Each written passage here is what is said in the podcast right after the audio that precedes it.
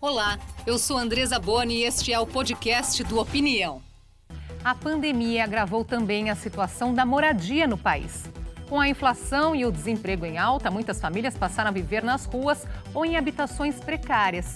Para conversar sobre as soluções para esse problema, recebemos Flávio Amari, secretário de Estado da Habitação de São Paulo e presidente do Fórum Nacional de Secretários de Habitação e Desenvolvimento Urbano, o arquiteto e urbanista Kazu Nakano, professor do Instituto das Cidades da Unifesp, e o economista Ciro Biderman, coordenador do Centro de Política e Economia do Setor Público da FGV. Obrigada por estarem aqui hoje com a gente. Bom, é fato que a pandemia agravou o déficit habitacional em nosso país, mas eu acho que vale começar a nossa conversa entendendo o que significa esse déficit habitacional, o que, que entra nessa conta, professor? É, o déficit habitacional ele reúne um conjunto de necessidades habitacionais. Ele é, tem pelo menos três aspectos. Um é, são as necessidades de novas moradias, né? É, pessoas que moram com outras famílias e que precisam ter suas moradias, é, pessoas que gastam muito da sua renda né, é, familiar com aluguel, pessoas que moram em moradias alugadas muito densas, com mais de três pessoas por domicílio, essas pessoas são as pessoas que demandam novas moradias. Mas tem também uma parte do déficit que é o déficit de moradias precárias, que não tem infraestrutura, né, que é, tem a construção precária, mas não precisa ser substituída. Então, são déficits qualitativos. Então, são demandas por urbanização de favelas, de loteamentos. E tem um terceiro aspecto do déficit que é importante a gente considerar, que é a demanda futura, que são as novas moradias que precisam ser produzidas por conta do crescimento populacional. Então, esses são os três pilares. Quer dizer, quem mora na rua nem entra nessa conta, né, professor? Deveria entrar, porque é parte, mas de, é, não é computado. No Sim. cálculo, né, que a gente, nos cálculos que a gente tem, isso não é computado, inclusive nem o nosso censo demográfico faz esse levantamento adequadamente. Seria né? ainda maior, então, esse Seria número. ainda maior e crescente. Sim. Agora, secretário, o senhor, como presidente do Fórum Nacional de Secretários de Habitação, o que mais preocupa nesse momento, olhando para o nosso país como um todo, de forma geral? Cada região do país tem sua característica específica. Os grandes centros têm sim o mesmo problema, a precariedade, como colocou o professor. É importante a gente entender a característica dos componentes do déficit, buscar solução para cada um desses componentes, entendendo também a regionalização. Até porque quando a gente vem para o estado de São Paulo, nós temos características específicas nas regiões metropolitanas, no litoral, no interior. Assim é o país também. Então, cada estado, cada região tem uma característica específica, variando com o custo do terreno, a aglomeração, essas, essa realidade também da coabitação e também do adensamento excessivo, que são os dois temas que também compõem o déficit habitacional. Cada região do país tem sua característica específica e, portanto, precisam também de soluções específicas. É o que nós estamos fazendo no estado de São Paulo. Agora, professor Ciro, a pandemia que afetou a distribuição de renda e as pessoas de renda mais baixa que são as mais afetadas, né? O déficit já vinha aumentando é, antes da pandemia, né? Então, quer dizer, a gente não, não podemos é, é, colocar a culpa toda na pandemia. E ele seguiu aumentando, sobretudo na componente que, que o Caso estava explicando no começo, que é essa componente de aluguel. Esse, hoje em dia, se você olhar nacionalmente, e muito bem colocado pelo Flávio, que regionalmente tem muitos detalhes, mas nacionalmente, o que, o, onde você está vendo problemas mais graves é no aluguel excessivo. No, no caso, acima de 30% da renda, é, definiu-se que acima de 30% da renda seria um aluguel de, é, demasiado elevado para as famílias fare, fazerem face aos seus outros gastos. Né? Então, é, é, esse é o ponto e é o que reforça a pergunta bem feita de que esse problema está relacionado a uma insuficiência de renda. Né? Então, se as pessoas ficassem, não tivessem, tivessem mais renda, é, certamente isso representaria menos, né, se os aluguéis não aumentassem juntos, significaria menos da sua renda. Eu vou trazer aqui um estudo que foi realizado pela TCP Partners, que mostra que o déficit habitacional deve atingir mais de 6 milhões de moradias em 2021. Nós vamos ouvir o Ricardo Jacomassi, que é sócio e economista-chefe da empresa que fez esse levantamento. O que chamou a atenção foi é, o aumento dos aluguéis de uma forma bastante agressiva. Por outro lado, também a gente identificou um desemprego E esse desemprego é importante também para o cômputo do déficit, porque se a pessoa não tem renda ou é, ela perdeu seu emprego, deixou de pagar as parcelas ali do financiamento, isso também acaba acarretando no déficit. O que a gente espera é que, que o déficit ele tenha um crescimento ao longo de 2021 e 2022 e volte a, a, a, declinar, a cair a partir de 2023, já com uma sinalização melhor da economia, eventualmente com, com uma inflação mais ajustada. Não é de hoje que o déficit é um problema em nosso país, não é? O Ricardo citou aí como professor Ciro a questão do aluguel. Por que não avançamos nesse sentido para evitar que isso aconteça? Porque toda vez que tem uma crise econômica, essa situação vem à tona novamente. É, isso tem uma relação direta com a, a, pergunta que você endereçou ao Ciro, que é a questão da pobreza, né? Mais de 80% das pessoas que precisam de ter moradia são pessoas de baixa renda, famílias com até três salários mínimos. Então, é, a gente não tem no Brasil é, tanto uma condição econômica para que essas famílias de baixa renda acessem é, moradias pelo mercado e também as nossas políticas habitacionais e políticas urbanas, é, apesar de, do grande esforço que tem sido feito, ainda não conseguiu ter a escala necessária não só para produzir as moradias, mas que elas sejam acessíveis para essas famílias de baixa renda. Né? É, então, a gente ainda tem né, uma herança deficitária muito grande. Secretário. Na verdade, eu acho que é importante a gente entender a composição ao longo do tempo do déficit. A gente percebe que a composição ela mudou ao longo do tempo até pela valorização que houve de alguns terrenos, e também é importante encontrar soluções específicas para cada problema. Assim nós estamos fazendo aqui em São Paulo, até com suplementação orçamentária pelo governador Dória.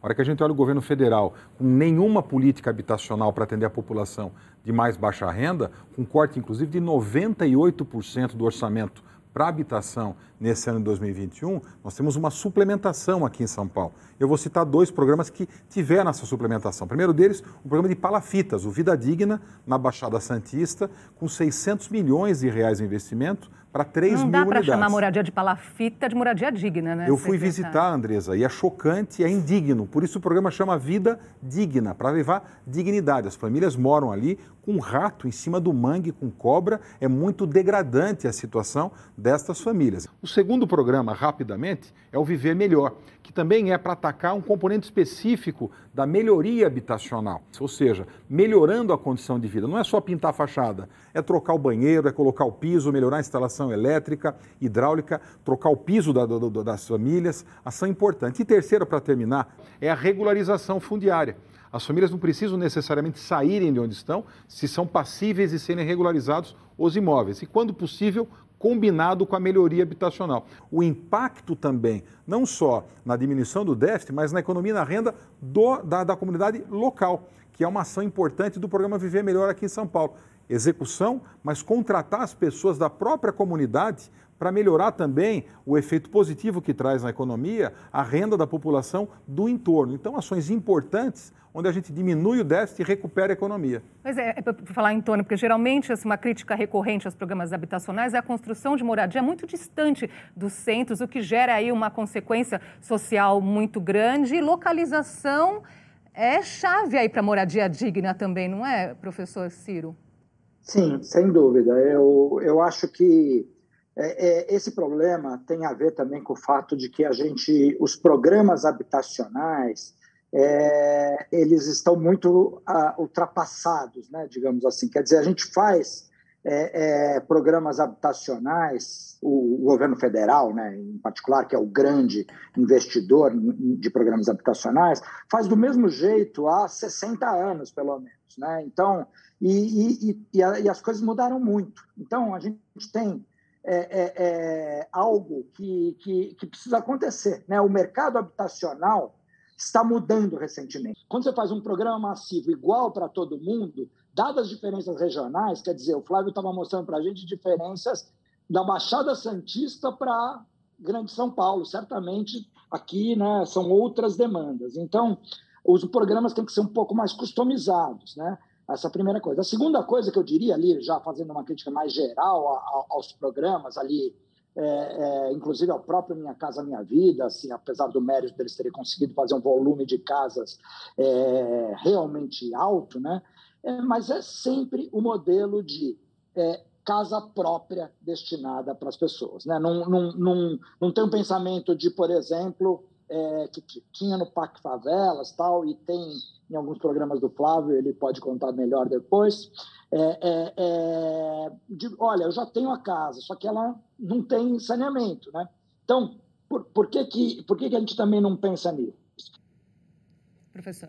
É, retomando essa discussão sobre a localização né, das, dos conjuntos habitacionais, é importante a gente considerar um problema que é permanente na nossa tradição histórica de políticas habitacionais, que é a falta de articulação com política de terra, com política fundiária. Né? É importante a gente ter junto com todas as soluções propostas né, para resolver o problema da adaptação nas suas várias dimensões, porque de fato a solução tem que ser combinada, não dá para resolver o problema habitacional com uma solução única, né? Só que isso tem que estar tá articulado com uma política de regulação do mercado de terras e de provisão pública de terras urbanizadas bem localizadas nas cidades, né? É, para que a gente tenha mecanismos de indução é, para produzir conjuntos habitacionais em locais que tenha água, esgoto, transporte, comércio, saúde, educação, né? É, e locais que estejam adequados dentro da cidade e que tenha cidade nesses conjuntos habitacionais. Então, eu acho que isso é uma coisa que a gente não conseguiu fazer até hoje. Né? O BNH, nos primeiros anos não do BNH... fazer por quê? Porque a terra, é, ela está cada vez mais é, sendo capturada nas melhores partes da cidade para a produção imobiliária destinada à classe média alta, né? E as terras precárias, mais periféricas, elas é, são utilizadas pelo mercado popular, né? E geralmente informal. Né? Então, a gente vê que é, as políticas habitacionais, elas não conseguiram é, incorporar instrumentos de zona especial de interesse social, que são terras desocupadas dentro da cidade destinadas para habitação de interesse social, né? É, e essas, é, porque essas terras bem infraestruturadas, elas são destinadas principalmente pelas empresas, né, para produzir empreendimentos para classe média alta. Então, elas vão usar as terras mais precárias e mais periféricas para produzir habitação para a população de baixa renda. Beneficia mais quem tem mais condições de, de, de compra, né? Exatamente. Por isso que acho que a política habitacional ela tem que ter larga escala, tem que combinar diferentes soluções e tem que articular com política de terra. Como inverter essa lógica, então, Eu estou trabalhando para isso, Andressa. O ponto é que o timing, o tempo, o ciclo de cidades é muito longo. Você não consegue como produzir uma garrafa de água no dia seguinte você já tem a mudança. É um processo. Nós estamos implantando aqui em São Paulo. Vou dar dois exemplos. Primeiro, o programa Nossa Casa, onde a gente traz para dentro da CDHU ou da Secretaria da Habitação parceria com os municípios e os únicos terrenos aceitos são terrenos que já estão urbanizados, próximo de equipamento público, da malha, do tecido urbano, como dizem os arquitetos, próximo do local de trabalho, não aceitando nas parcerias terrenos distantes dos centros urbanos. Isso é uma ação da área pública. Ao mesmo tempo, eu acho que vale também para a área privada uma discussão e responsabilidade das cidades, até porque a legislação de uso e ocupação do solo é municipal, os municípios que decidem como melhor utilizar. Um trabalho que a gente tem feito na secretaria, até buscando mudar o nome da secretaria, Habitação e Desenvolvimento Urbano, buscando levar isso para os municípios, para dentro dos seus planos diretores, incentivarem a ocupação também de habitação de mais baixa renda nas regiões centralizadas, para implantar habitações de interesse social nas áreas já urbanizadas, próximo do local do trabalho, do estudo, do lazer, com equipamento público, com mobilidade urbana, ou seja, é lento, mas é necessário começar. Porque eu concordo com o professor, ou seja, é uma realidade que a gente vive, mas precisa inverter a lógica. Em São Paulo, nós estamos invertendo a lógica. Antes chamar aqui uma outra participação, chamando a atenção para o Nordeste brasileiro, que é uma das regiões com maiores níveis de déficit habitacional. Perguntamos ao professor do Departamento de Geografia da Universidade Federal do Ceará, Alexandre Queiroz Pereira, o que é preciso para mudar essa situação. É preciso que haja continuidade nos investimentos públicos federais sobretudo em cidades de porte médio, entre 50 e 500 mil habitantes. Em termos dos grandes centros, é preciso que os planejadores e os gestores sejam mais progressistas na elaboração dos planos diretores e zoneamentos, que aproveitem e legalizem as zonas de interesse social e, pro, e produzam a habitação social em áreas de boa qualidade habitacional. É preciso que nas gestões municipais haja parceria com os movimentos sociais, com as organizações de bairro, a fim de produzir moradia com qualidade e, e sobretudo, produzindo soluções criativas, como, por exemplo, a, o aluguel social, a requalificação de áreas centrais e o uso rotativo das habitações. Professor Alexandre citou ali como uma das soluções investimento no aluguel social, não é, professor Cazu? É um caminho? É um caminho fundamental. Nenhum país do mundo resolveu o problema habitacional só produzindo propriedade privada individualizada, só casa própria. Né? É, todos os países que enfrentaram e resolveram melhor o problema da habitação foi quando incorporaram como parte da solução a construção de programas de aluguel subsidiado. Agora a gente tem que pensar é, que modelo de aluguel subsidiado de locação social a gente tem que adotar. Aqui no Brasil, a gente tem discutindo três modelos. Né? Tem o Bolsa Aluguel, que as pessoas acham que é aluguel subsidiado, mas não é. É uma ação emergencial, não é uma solução habitacional definitiva. É um dinheiro que o poder público dá para a família para ele buscar uma moradia alugada. Isso tem, tem até provocado um certo, uma certa inflação né, no preço de aluguel, inclusive em bairros periféricos. Agora, tem um segundo modelo que é um parque habitacional público gerido pelo poder público, que pode ser em parcerias com organizações sociais né, e com os próprios moradores, e, e esse parque habitacional público ser usado para o poder público alugar com preço baixo. Né? É, esse é o modelo mais consistente que os países Holanda, Inglaterra, França, Alemanha, Áustria usou. Né? E um terceiro, que é um aluguel é, subsidiado de mercado cadastrando imóveis privados de mercado né, e é, co complementando o, pro, o, aluguel para o proprietário e alugando para os moradores subsidiados. Por que, que, o poder público não investe mais nessa solução, secretário? Não seria um caminho também para incluir imóveis nas regiões centrais das grandes cidades? Sim, na verdade é a composição do déficit. E esse é, uma, é, um, é um pedaço, é uma é, é uma parcela do déficit significativo e que aumentou ao longo dos anos pela valorização do imóvel e até a solução que foi encontrada para os outros componentes. Concordo com o Cazu quando ele fala dos três blocos que ele colocou. O Estado de São Paulo tem sim uma política do aluguel social, mas é uma política paliativa, é específica quando existe um desastre natural, um acidente, para aquelas famílias que sofreram. E nós estamos desenvolvendo um programa onde a gente faz a parceria com a iniciativa privada, com o subsídio do Estado, trazendo as famílias que mais precisam, para que a gente possa fazer sim uma oferta sempre em parceria. Agora, o componente federal é fundamental e a gente não vê nenhuma ação em nível federal para que a gente possa, em parceria, construir isso. Os municípios grandes têm interesse, o Estado de São Paulo está buscando isso, outros estados da federação também, mas nenhum esforço do governo federal com uma política habitacional. Isso é muito ruim e atrapalha nossa, a nossa ação de maneira concreta. Outra ação é fomentar a produção habitacional de maneira geral. Quando a gente tem mais oferta de imóveis da iniciativa privada, em tese, o, valor do aluguel diminui. Então, se a gente acelera, desburocratiza processos de aprovação, principalmente de mais baixa renda, a tendência é que haja uma diminuição no longo prazo do valor do aluguel, também melhorando. E a terceira, me desculpe, é só a economia. Quando a economia melhora, a renda melhora, o emprego melhora, naturalmente o poder aquisitivo também melhora e diminui o componente do déficit habitacional, que é uma proporção da renda dessas famílias eh, gastando com o aluguel. Professor Círio, sobre essa questão do aluguel social.